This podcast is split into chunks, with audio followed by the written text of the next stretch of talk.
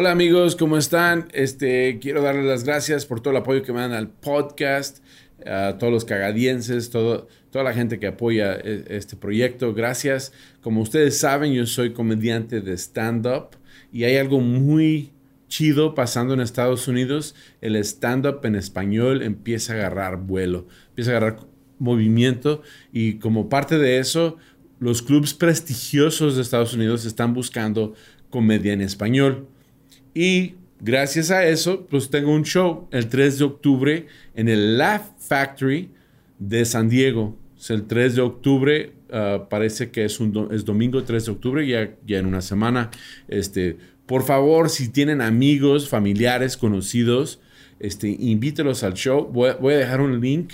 eh, bueno, eh, mi productor Lolo va a dejar un link en el video para que puedan buscar los boletos ah, en Eventbrite. Eventbrite es la, ah, la compañía taquelera, ¿se dice? Taquillera. Ay, sí, taquillera ya me dio hambre. Pero es la compañía, la compañía taquillera. Ellos van a hacer disponibles los, los boletos. Por favor, inviten a sus amigos, inviten a, a, a personas, a familiares. Como les digo, es importante que sigamos promoviendo el stand-up en español en Estados Unidos porque nos abre tanto puertas a nosotros como comediantes y le abre puertas al resto de Estados Unidos, a la cultura y lo bonito que es eh, el español y todo lo mexicano, y, eh, suramericano, puertorriqueño, todo, lo, todo el mundo latino. Estamos invadiendo Estados Unidos y lo podemos hacer con su apoyo. Gracias y por favor, este, díganle a todos. Este, nos vemos el 3 de octubre en San Diego, California.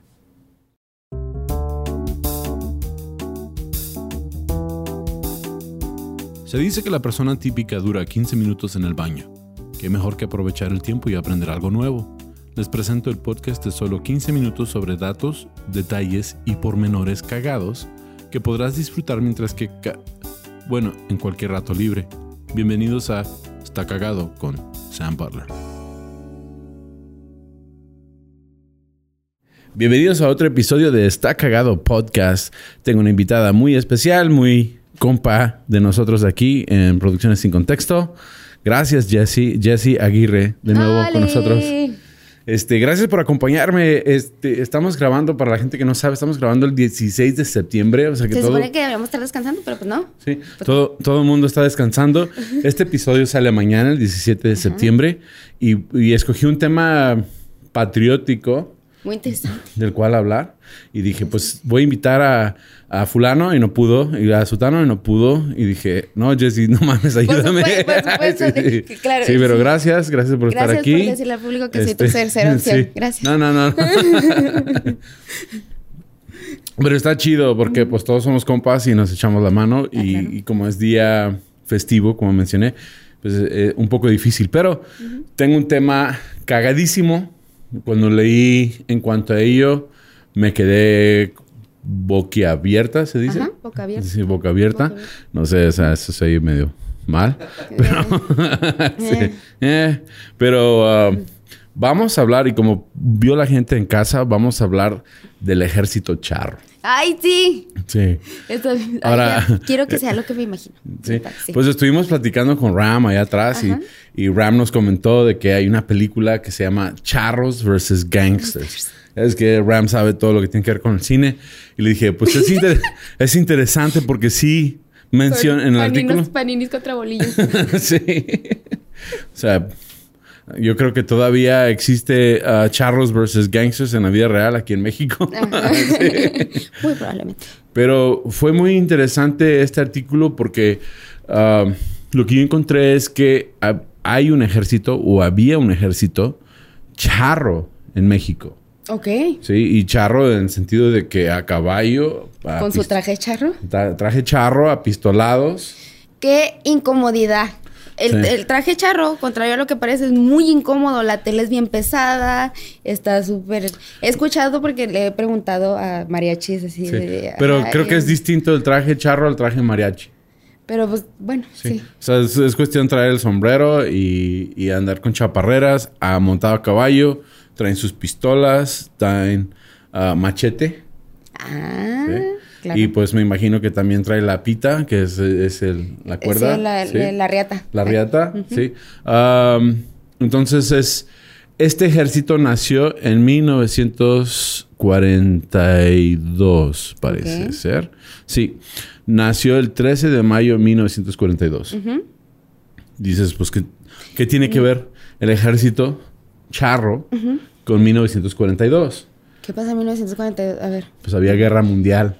¿Oh, de veras? Sí. Entonces había... Pero si ni fuimos, ¿o sí? Sí, fueron. De hecho, hubo amenaza de que los nazis querían invadir México. ok.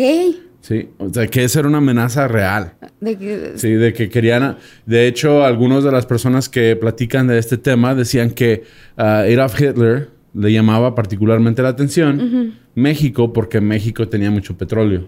Ah, pues claro. Sí.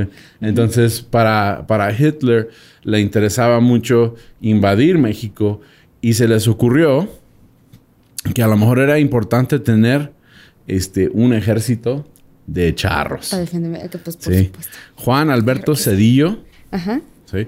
es Cedillo con C, no con Z. Sí.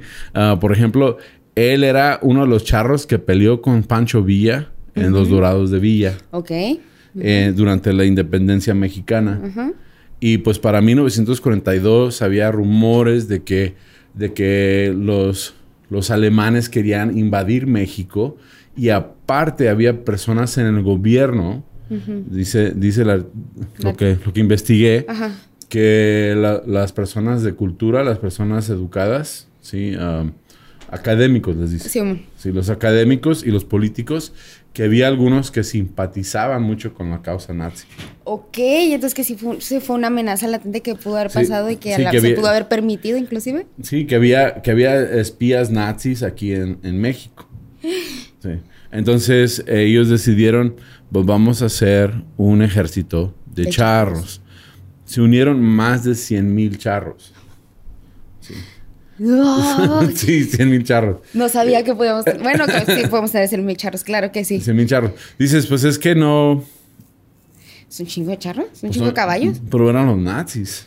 Ah, no, sí, sí, sí, Sí, sí. sí. Pero es, es muy, es muy interesante porque um, durante la Revolución Mexicana, este, Pancho Villa tuvo un problema en Estados Unidos.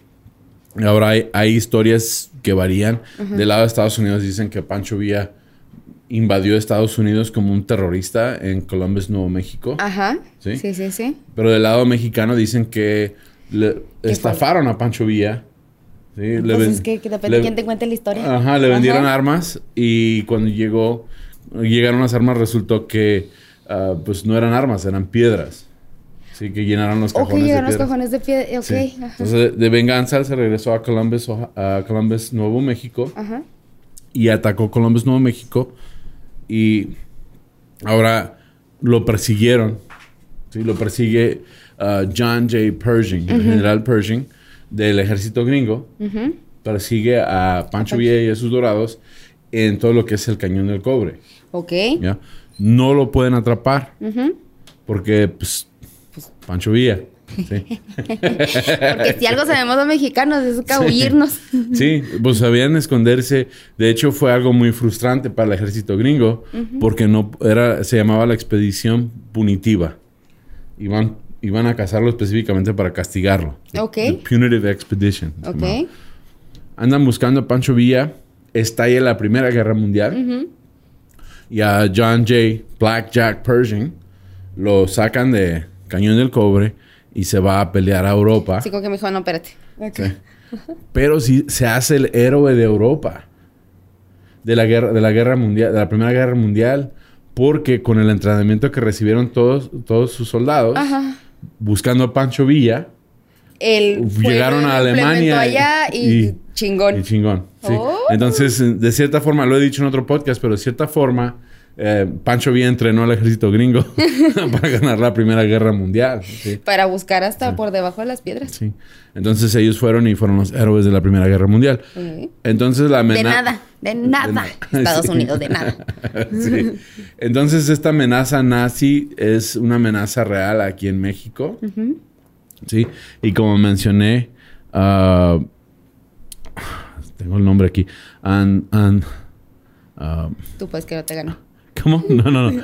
Este, Juan Alberto Cedillo ah, documentó que en México operaba una red de espías alemanes.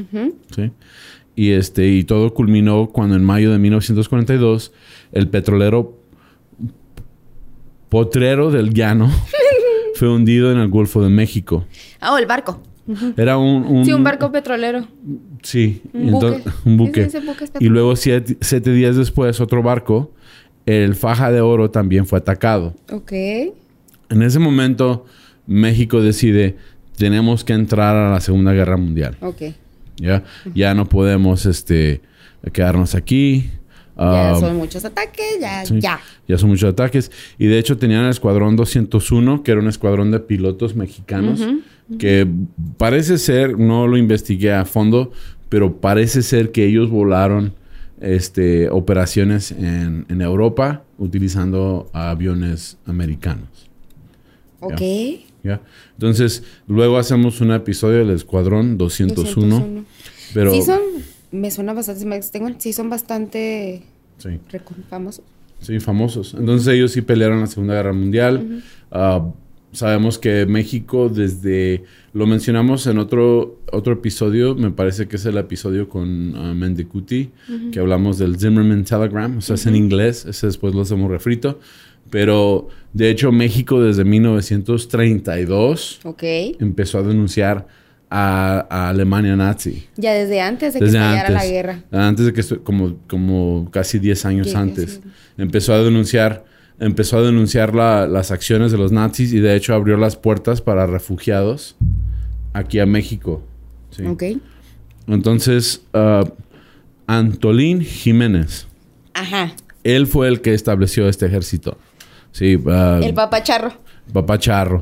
Sí, y él peleó en la, en la revolución y para 1942 él es el presidente de la Asociación de Charros aquí en México. Uy, qué padre. Sí. Entonces, Eso, di- ¿de ¿Que todo existe? Dime que todo existe. la de existen. De hecho, eso estábamos platicando hace ratito de que en los desfiles militares todavía hay un escuadrón de charros. Sí, sí, sí, Sí. sí. Y toda la gente piensa que es simple y sencillamente una representación de la cultura mexicana. Pero es un escuadrón Pero es real. un escuadrón real. De hecho, son, es un ejército de reserva. Ok. ¿sí? No sé si todavía peleen en esa capacidad, pero la idea era tener ah, pelea guerrillera contra los, contra los, ah, los nazis. Sí, sí, sí. Aunque sí mencionaba que ya esa reserva dejó de usar el traje charro tradicional y empezó ya a optar por otro, otra Ya, vestimenta más, Más ligera, cómoda. Más cómoda. Pero sí existió y... Te estoy diciendo que no está a gusto. Según lo que me dijeron, aprieta ahí los de estos, así, Sí. bien feo. Bien, y luego a caballo, mira, pobres. tienen que hacer, tienen que hacer una como las como los ah, pants esos Lulu ¿cómo se llaman? Lulu- ¿Cuál? hay unos pants que, que son diseñados que son bien caros que son diseñados con un cuadrito ahí Oh, sí. Ah, sí, sí. No me acuerdo. No, ¿cómo se llama? Pero ya sé cuáles son. sí no sé cómo se Para llama que se ore. Sí. Sí, sí, sí. pero son, son como para Y yoga. lo viene con su paquetito de maicena. Así, una bolsita enseguida. estaría chido si tuvieran playeras de charros ¿ah? o sea que, que- que es como están pintadas y luego, No, y luego que tuvieran pants pero Dry fit para que sean acá cómodas Ah, y sí, que no que tuvieran pintado aquí los, los- Body paint. Pero pues eh, eh, el plan era de no dejar, o sea, no dejar que invadieran los nazis. Ajá. A como dé A lugar. lugar, a machetazos Sí, y a reatazos. Sí, riata.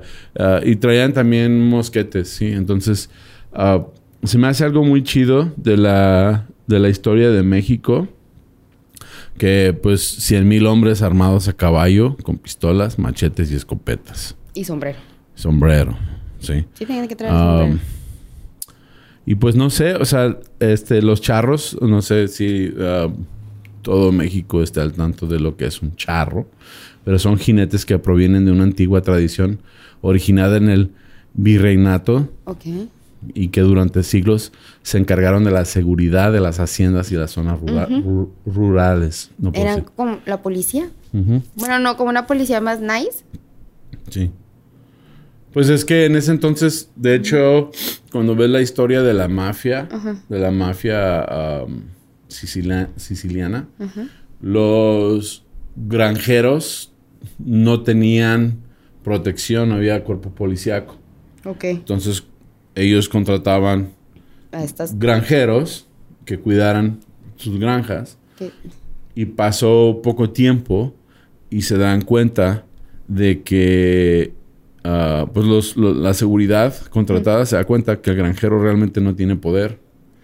Entonces, los del poder son ellos. son los del poder. Pues sí, Entonces, generalmente el de la pistola es el que... sacan al granjero y se quedan con sus terrenos y así nace la mafia, ¿sí? Ah, Sí, pero pues estos chavos eh, los, no tienen nada que ver, aquí estamos en, otro tangente, pero estos chavos, este, pues son vaqueros mexicanos, o sea, andan, andan a caballo, son muy adiestrados para montar.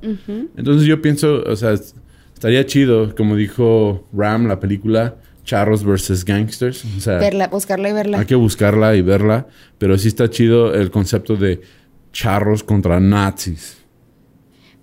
Pero yo me imaginé más italiano el pedo, pero también. Sí. También. Cha- Charros. Es que me dice cáncer y es que es panini. Sí, bueno, sí, pero sí estaría chido. Un, o sea, estaría chido ver la película Charros versus Gangsters, pero también se me hace bien chido Charros versus Nazis. Sí. O sea, porque. Y agárrate, santo, contra las momias, porque mira, te destronan. O sea, es, es- es como. O sea, gracias a Dios que no pasó. Sí, porque pues hubiera sido algo muy Sí, bélico. sí. Pero me, me pregunto, o sea, ¿serían eficaces? a 100 mil charros contra Pues mira, invasión ya en bola, Sí. ya como quiera. no, pero pues no creo que un machete pueda más que, pues no sé, un cohete, una bomba de esos que avientan ellos. Sí, pues eh, los, los- en, ese- en 1942 los nazis venían con, se les decía una máquina, porque tenían todo. Tenían tanques, tenían artillería, Aviones, tenían aviones. artillería, bombas, misiles. Sí, pero, No creo que el machete hubiera hecho mucho contra eso. pero la guerra, o sea, la guerra tradicional donde un ejército se enfrenta a otro ejército, eso hubiera sido algo completamente distinto con, con, con los charros. O sea, Ajá. ellos hubieran atacado de noche o, o- o clandestinamente, hubieran, pues como, casi como pasa ahora. Más sigilosos. Sí, o sea, como guerrilleros, o sea, como, ah, no sé en español cómo se dice, pero en inglés es guerrilla. Ah, Guerrilla.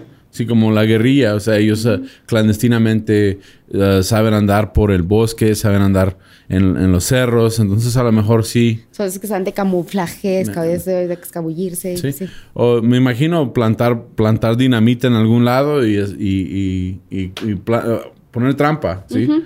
A lo mejor hubiera sido exitoso. Pero pues es algo de que es un orgullo de México que hay un ejército de charros.